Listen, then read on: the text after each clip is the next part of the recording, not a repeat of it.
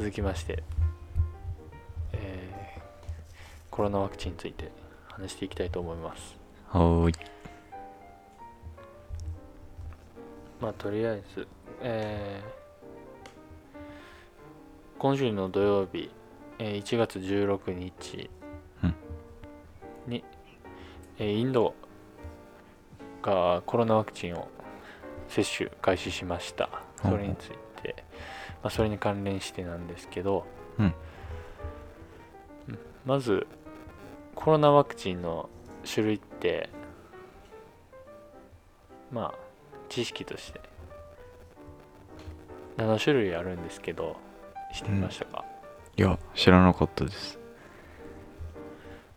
ワクチンでもいろいろな種類があって世界中で異なる種類のワクチンを開発しているんですけどうん。まあそれをちょっと紹介していきたいと思います、お願いします。まあ、1つ目弱毒化ワクチン。で2つ目不活化不活化ワクチン。ワクチンうん。3つ目組み換えタンパク質ワクチン。で4つ目がウイルス、えー、陽粒子ワクチ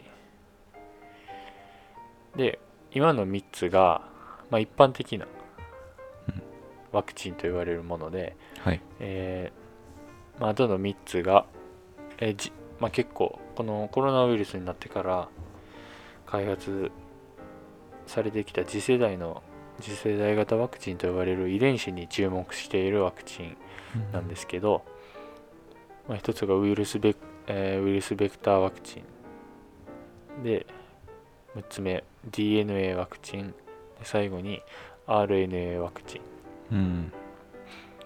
ンがあるんですけど。で日本が、まあ、日本で接種可能とされているワクチンっていうのが、うん。この一般的なこの不活化ワクチン。はい。うん、とこの生ワクチン。なんですけど。でまあなんで世界中で異なる種類のウイルスうん。を開発しているのか、まあ一つのウイルスを世界で開発すればいいんじゃないかという考えもあると思うんですけど、うん。まあ、この複数の開発を同時並行するメリットっていうのが、まあ、やっぱり新型コロナウイルスはいろいろ変異しているので、まあ、そのために、えっと、複数の異なるアプローチが必要ということで、はい。まあ、異なる種類のワクチンを開発することで、まあ、さまざ、まな対、えーウイルスの変異に対応できるという、まあ、そういうメリットがあります。うん。で、えー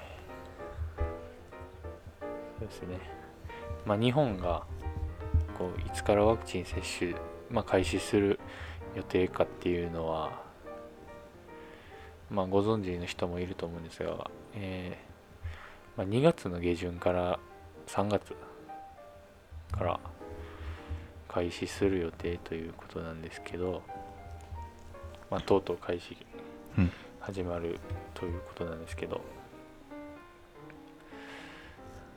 まあ、ここで話したいのはこのワクチンが接種開始になったところで、うん果たして感染者は減るのかあで感染者は、えーまあ、普及まあワクチンが普及する期間で感染者はどれだけ、えーいつ頃から減り出すのかっていうちょっと僕たちの考えを話していきたいと思うんですけどー。うん。まあまあ僕はこのウイルスコロナウイルスっていうのは、まあ、インフルエンザと同じように考えてまあ一つインフルエンザの、まあ、歴史を振り返ると、うん。まあ、インフルエンザっていうのは1000え初めて大流行したのが1580年。めっちゃ古いけど。めっちゃ古いな。でい一番やばかったんがすごい大流行したのが1918年から1919年にかけて。うん。すごいだ最悪の流行だったんですけど、まあ、全世界で4000万人が死亡したと言われている。でちょっと今の状況に似ているなと思っていて。うん。でこのインフルエンザがの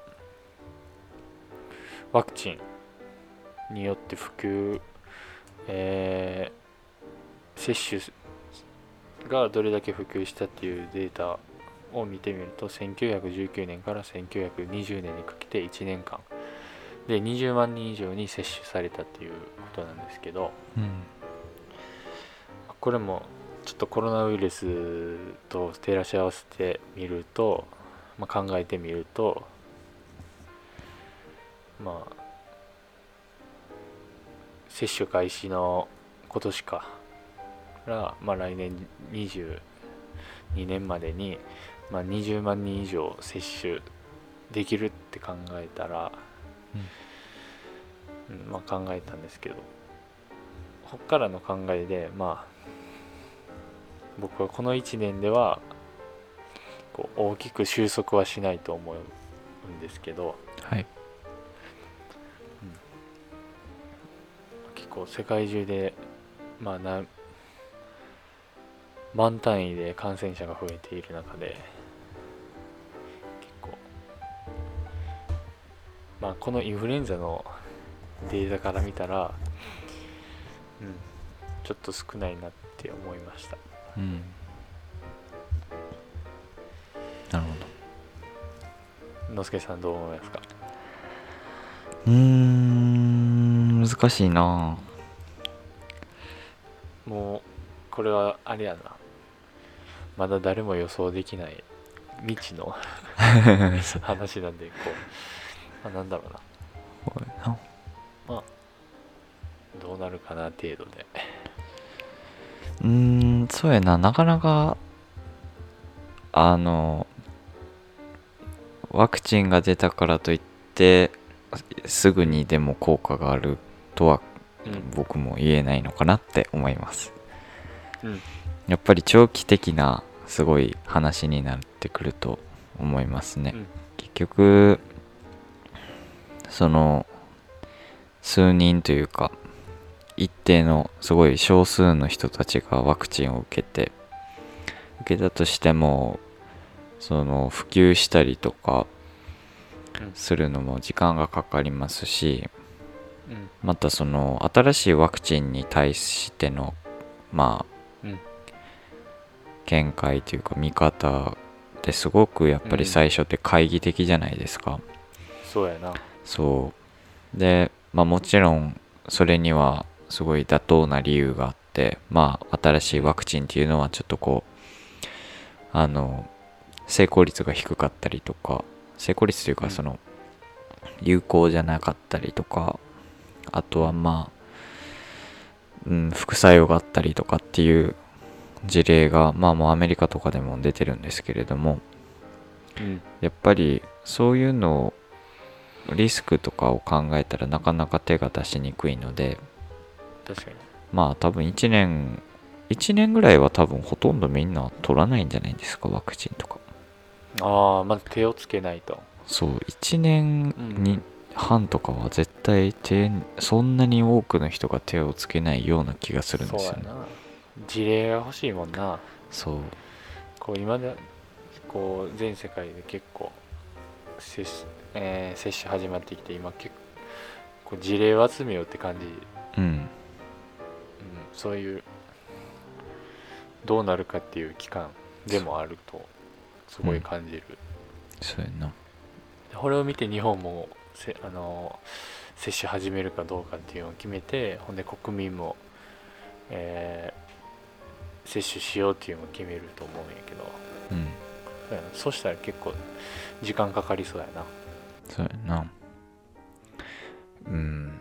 まあ2年目3年目ぐらいからこうなんだろうなそのインフルエンザのノリぐらいでやるのかな。あと23年はかかるんじゃないかなって思ったりはしますね。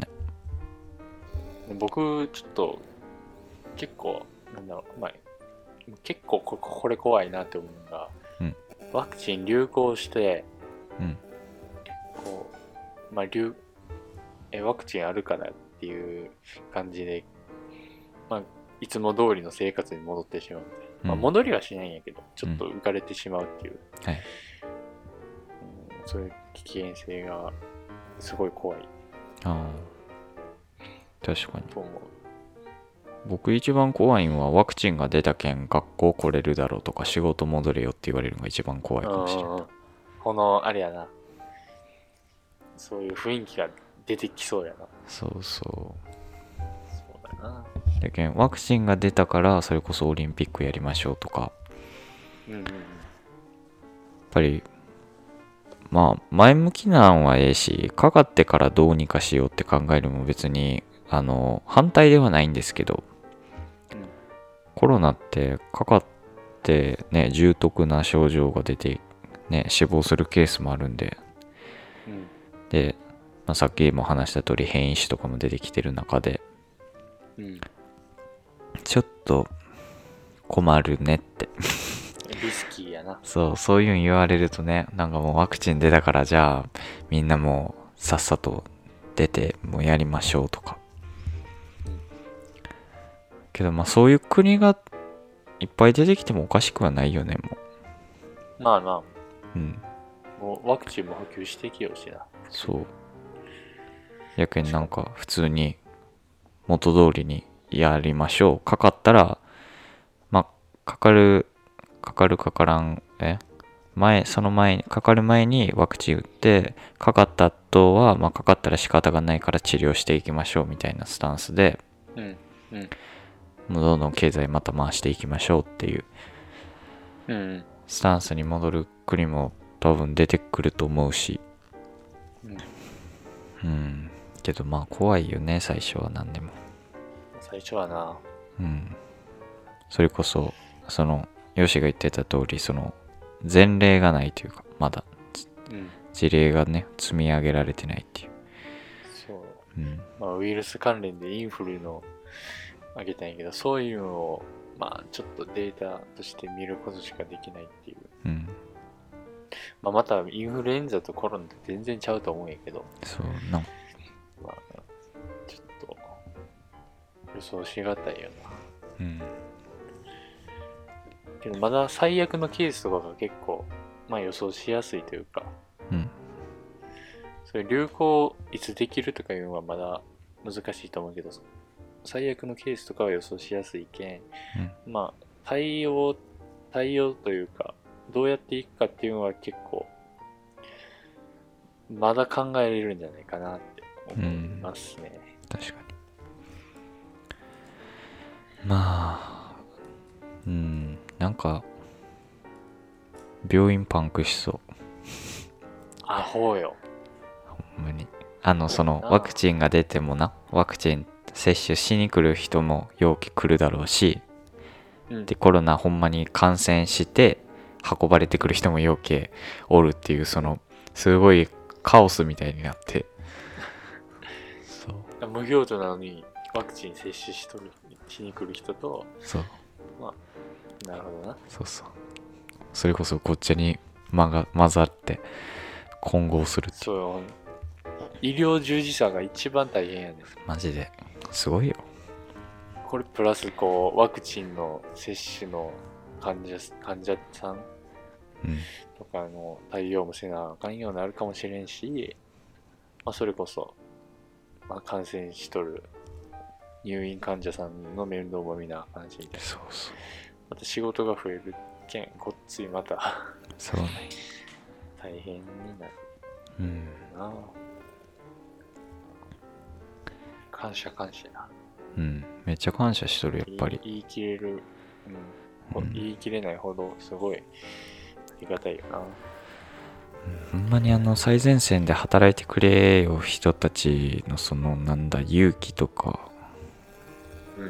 やっぱすごいなって自分できんかもしれんってすごいほんまに正直に思うもんなあんな。はい隔離ずっともう1年ぐらいされる夜だろ。うん。家族にも会えんでな。みみんなみたいに遊びたいっていう人もいるし。ななあ。そういうのも含めて結構メンタル的に僕すすごい負担のかかるようなうん。仕事にな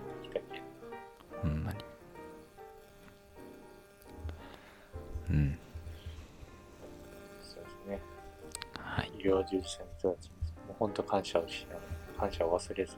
そうやな。